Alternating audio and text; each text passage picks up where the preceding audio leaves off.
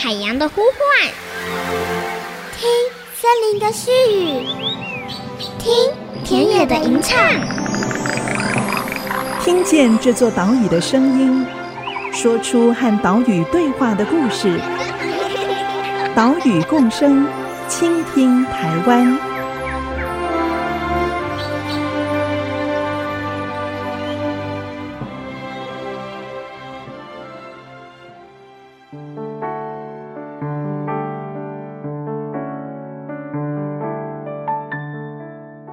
大家好，欢迎收听《岛屿共生，倾听台湾》，我是袁长杰。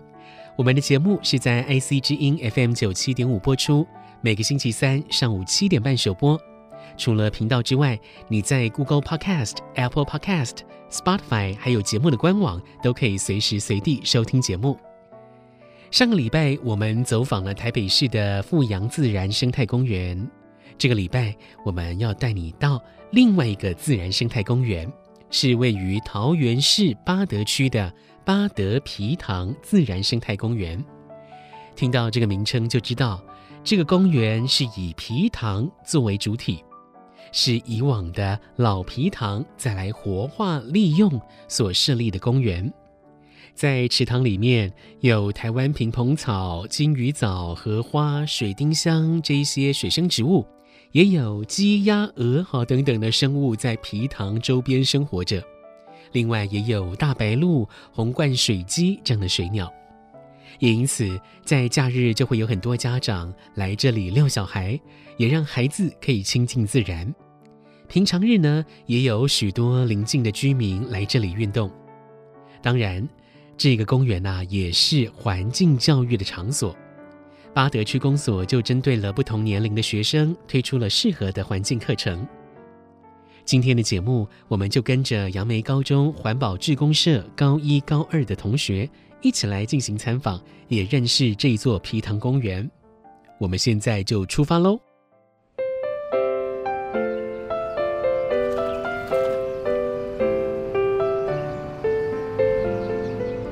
那我想请问大家啊。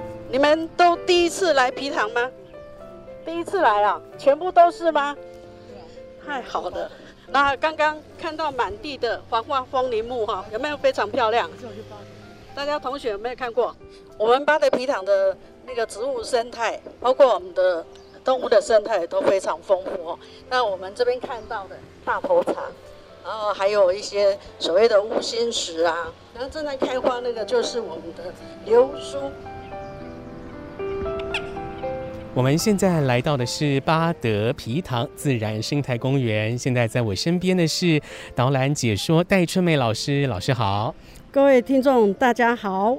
戴老师是巴德本地人了哈，应该说是嫁过来嘛，对不对？对对，我是七十九年嫁到我们巴德来，哦、哎，在这边。在地生活也三十年的时间，嗯，那这三十年巴德皮塘自然生态公园附近周边应该变化很大吧？非常非常的大。我刚嫁过来的时候，我们这附近新丰路嘛，嗯、那个早期据我先生所知啦哈，因为我们那附近就是一些住宅，嗯、那其他地方都是呃稻田啊，或是一些呃荒废的一个地方这样哈。很早期的时候，我们的新丰路这边如果要到莺歌，它是受到管制的，因为我们这个地方有。以前军方营地非常的多，有防炮司令啊，然后一些的管制，然后有以前的怀生机场哦，它原来就在我们的家的附近，在新丰路边。那后来慢慢的盖了国防大学，然后巴德分局也过来这边这样。那在这个巴德皮坦这个地方哈，在早期的时候，它是也是属于军方的一个土地，然后。很多都是已经废弃在那边，然后很多的违章建筑林立，然后政府呢就想说，最主要是我们的园区里面，它有两项很珍贵的一个资源，第一个就是我们的皮塘，第二个就是老树，啊，所以有这两项的资源，那再来就是在民国九十二年的时候，政府因为我们的皮塘从早期的千塘之乡。有超过八千五百口的池塘，后来面慢慢的，然后因为工商业的发达，加上石门水库的兴建以后，水源的供应固定以后，所以很多的皮塘就废置了。嗯。然后有一些转型做养殖业这样，那政府有建议这样皮塘的减少，那想要说在仅有的一些有限的皮塘能够再加以活化，然后运用这样，所以在九十四年的时候就推动一个。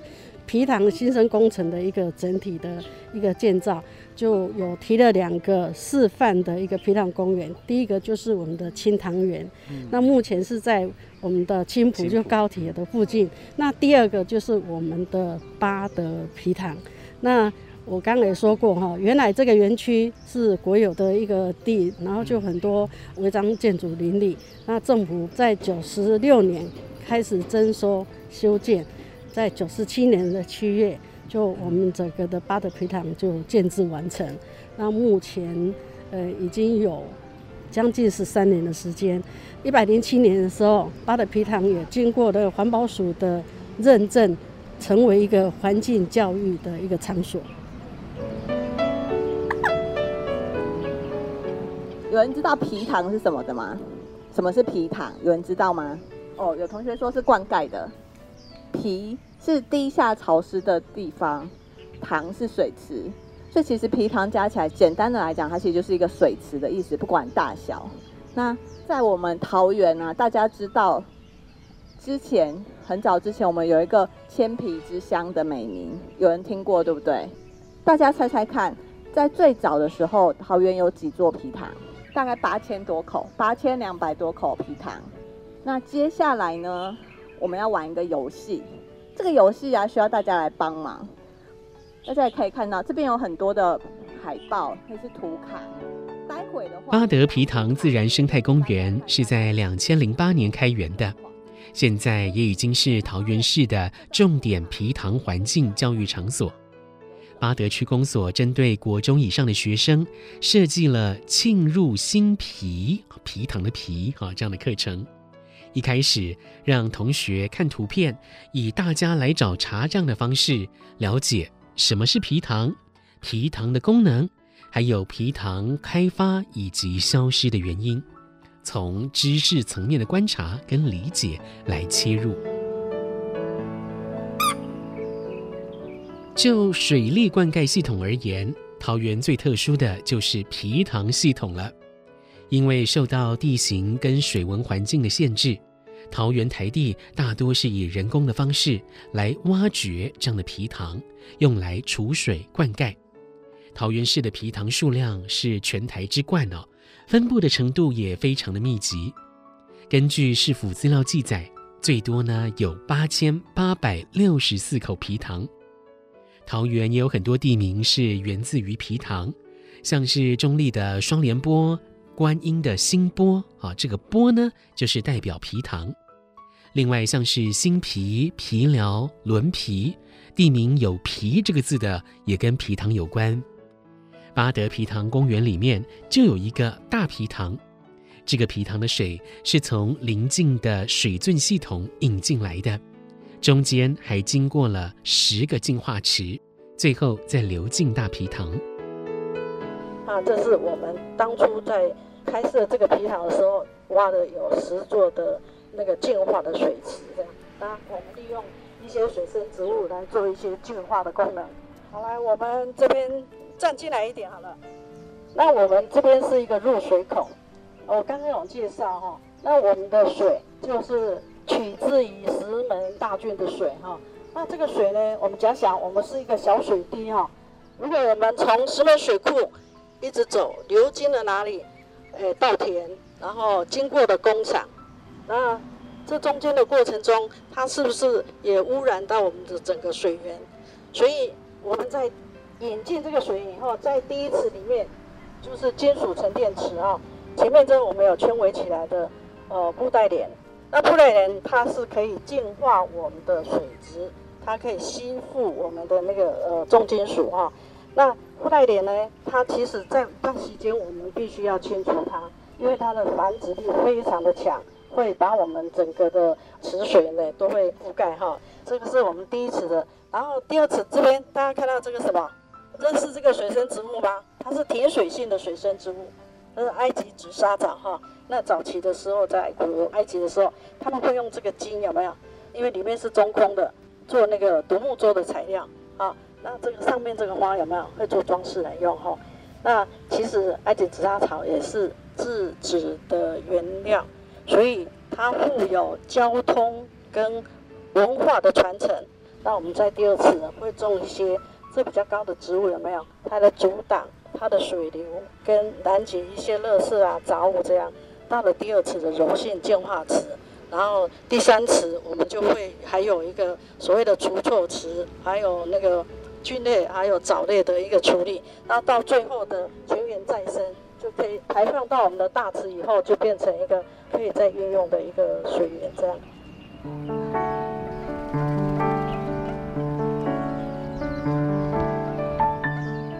巴德皮塘自然生态公园在建制的时候，就人工开挖了十个净化池，透过了自然生态的净化机制来净化水质。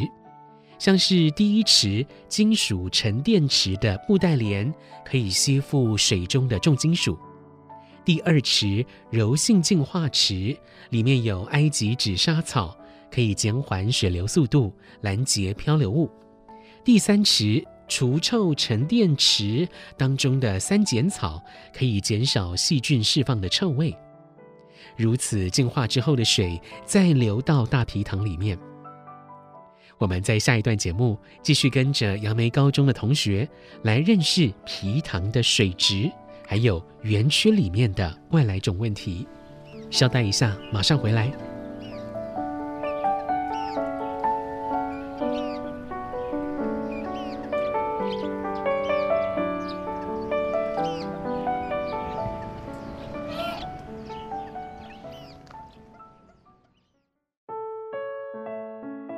埤塘早期的功能是什么？储水、灌溉、消防嘛，还有防洪嘛，对不对？做蓄水，然后演变到现在的什么运动休憩。那现在埤塘越来越少哈。IC 之音 FM 九七点五，欢迎回来，岛屿共生，倾听台湾，我是袁长杰。今天的节目，我们走访巴德皮塘自然生态公园。跟着杨梅高中的同学来认识桃园的皮塘。刚刚我们听到了解说导览戴春妹老师说明皮塘的功能。其实皮塘除了这些功能之外，还有调节微气候的作用哦，可以减缓热岛效应。另外，皮塘也有生态的功能，皮塘可以自成一个小小的生态系。另外，从皮塘也可以看到移民的开发史。我们的先民跨过台湾海峡来到桃园，在这种缺水的异乡生存，一开始啊就会动员家族的力量来挖水塘。有了水，旱地才能变良田，生活富裕起来了。接着就会盖祠堂、盖庙宇，落地生根。不过呢，在石门水库完工之后，埤塘的灌溉功能逐渐的被取代了，加上一九八零年代工厂纷纷来到桃园，在逐渐都市化的过程，农田减少了，埤塘消失了，这也变成了不可逆的趋势。现在桃园就只剩下了两千多口埤塘，同时这些埤塘还面临到外来入侵种的威胁。这个鱼缸。这是我们皮塘生态的一个系统，现在的鱼类哈。那刚好前两天我们因为很多的外来种，所以我们把皮塘有做一些呃鱼类的一个筛检哦，就把外来种去除掉这样。那我们左手边这个鱼缸是外来种，那这边展示的鱼类有有吴郭鱼，其实吴郭鱼是外来种，还有呢，我们这个身上有一点这个，我们称它为蓝宝石。然后另外这边呢，要特别注意一下，这边有两只，我们称为垃圾鱼的琵琶鼠。那我们在介绍右边这鱼缸里面哈，这是我们的原生鱼种。那这边我们有展示鲫鱼，然后一个就是七星鲤，我们又称为钩呆哈。你们看里面的，特别注意一下，它的尾巴这边是不是有一点？有没有？有一点黑色的哈，我们又称它为钩呆，它的体型很小哈。那我们这边有做一个比较哦。泰国里它的底长是一百公分，七星里就是我们的沟带哈，它只有二十五公分。我们的沟带呢，算是比较娇弱，因为它必须停在不受污染的一个水域环境，它才能生长。泰国里呢，它的那个耐污性很强，它只要废了，它只都可以生长啊。淡水的水域啊，有农药或什么污染，它都可以生存。然后另外呢，它的繁殖的那个速度哈，我们的狗带原生种要两年才有繁殖能力，泰国里呢，它一年它就可以繁殖。而且它一次呢就会生很多，那而且它们狗带跟泰国里它们都是肉食性的，但是呢，因为泰国里体型很大，那我们的体型很小，外形上我们就输它了。还有一个栖息的环境哈，竞争能力就繁殖的速度又快，然后就把我们的狗带，呃，它的主要食材都被它抢去了，所以我们的那个栖息里越来越少，这样哈。那这个是。很有名的一个童谣哦，不知道你们会不会唱。塞巴河滴滴答，塞巴河滴滴答，塞巴河滴滴答，一只鱼要带某，好带兄打落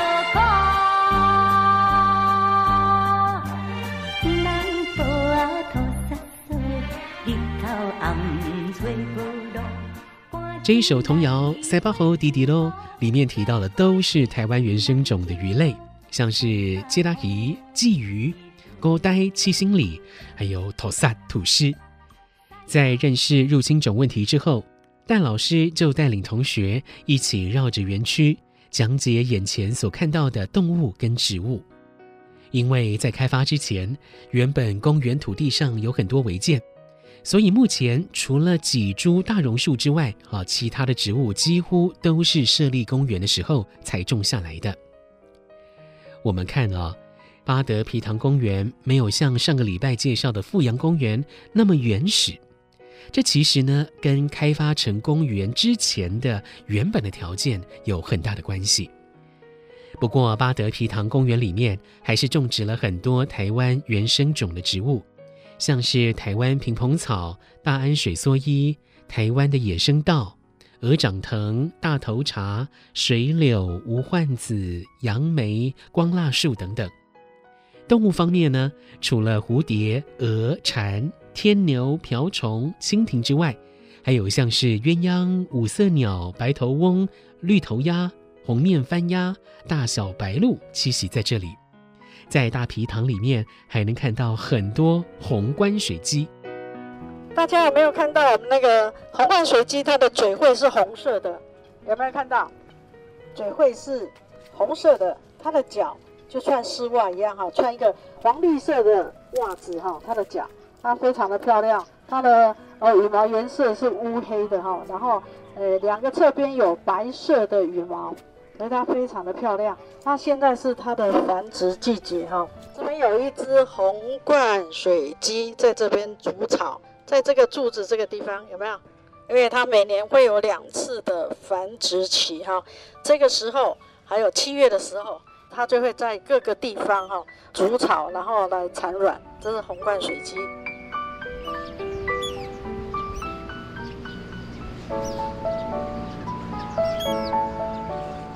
呃，大家已经迫不及待，前面的已经在看了。然后我们这个单元呢、我们叫做放大镜看皮塘。刚刚你们这样走过来啊，你你们觉得我们公园的水好不好啊？我看前面马上摇头说不好。有有有，为什么觉得不好？我们啊，就是很多人来我们公园啊，看到我们公园的水，他们就觉得你们水好脏哦，因为看起来绿绿的。好，不知道大家有没有一样的感觉？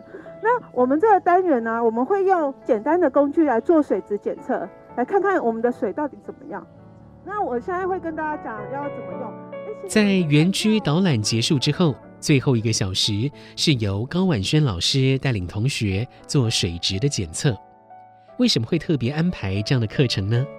呃，我们这边是以推广皮糖文化为主轴，那水是皮糖里面很重要的因素，因为如果没有水的话，就不可能有皮糖。那因为国中以上的学生，他们可以理解的事物是比较多了，所以我们才在这里安排水质检测的课程，希望透过他们用这个水质检测来了解说，如果我们想要知道水的好坏，我们可以怎么知道？那目前我们在我们用的是国际通用的简单的检测工具，那里面检测的项目有水温、呃溶氧。水里面的含氧的浓度，还有 pH 值、水的酸碱度，还有水的浊度。像刚刚杨梅高中的同学们就分成五组嘛，他们分别采了不同。水池的水来进行检测，嗯，是，其实基本上他们采出来，因为我们公园前面的水池的水是偏酸的，所以他们检测出来结果可以知道说，哦，我们公园水池的水 pH 大概在六左右这样子，然后溶氧的部分介于零到四 ppm 之间，这是他们检测的结果，那也跟我们平常在我们公园自己有做检测的结果是相符合，我们公园的水的溶氧是。比较偏低的，嗯，嗯，然后另外还有浊度的部分，浊度今天同学们他们测量出来浊度认为是在四十到一百 JTU，呃，意思是说水的浊度是比较高的。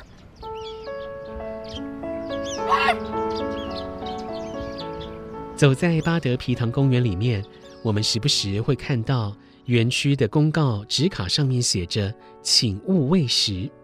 不过呢，在采访的这一天，看到了不止一组民众。好，再用吐司面包来喂食鸭、喂食鹅。另外，园区里面还摆着好几台投币式的饲料贩卖机，这样子不是很矛盾吗？询问之下才了解到，哦，原本区公所是打算废除所有的饲料机，不过当地民众相当反对，公所也担心全部废除之后，民众还是会带食物来喂，而且喂的食物还更不健康。所以在去年只才撤掉一台。平心而论哦，大家来到园区，有很多是爸爸妈妈想带着孩子来亲近动物，这个时候难免会想要喂食。但是喂食这样的行为，不只会让动物丧失觅食的本能，还会造成水质恶化。吐司面包这样的食物也不适合鱼类还有禽类的健康。所以区公所还要花更多的力气来跟民众进行观念沟通。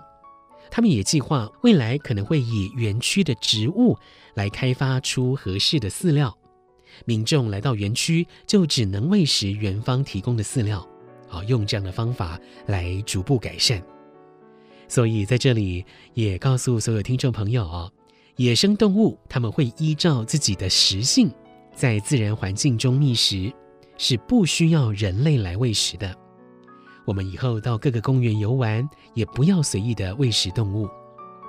岛屿共生，倾听台湾。我们下个礼拜再会喽，拜拜。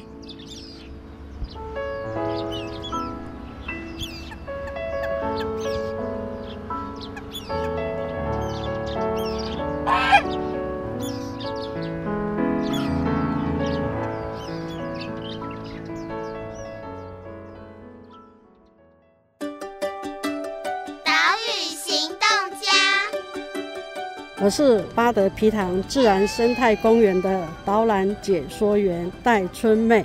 那我在这边呢，要呼吁我们的游客哈，如果到我们园区来游玩的时候，请不要喂食。第一个，喂食会造成我们水质的污染；第二个呢，也会让我们的动物丧失了自然的觅食能力。在这边呢，请大家特别注意。本节目由伟创人文基金会赞助播出。伟创人文基金会秉持永续的经营承诺，邀请您一同为这片土地发声，促进人与自然的平衡与和谐。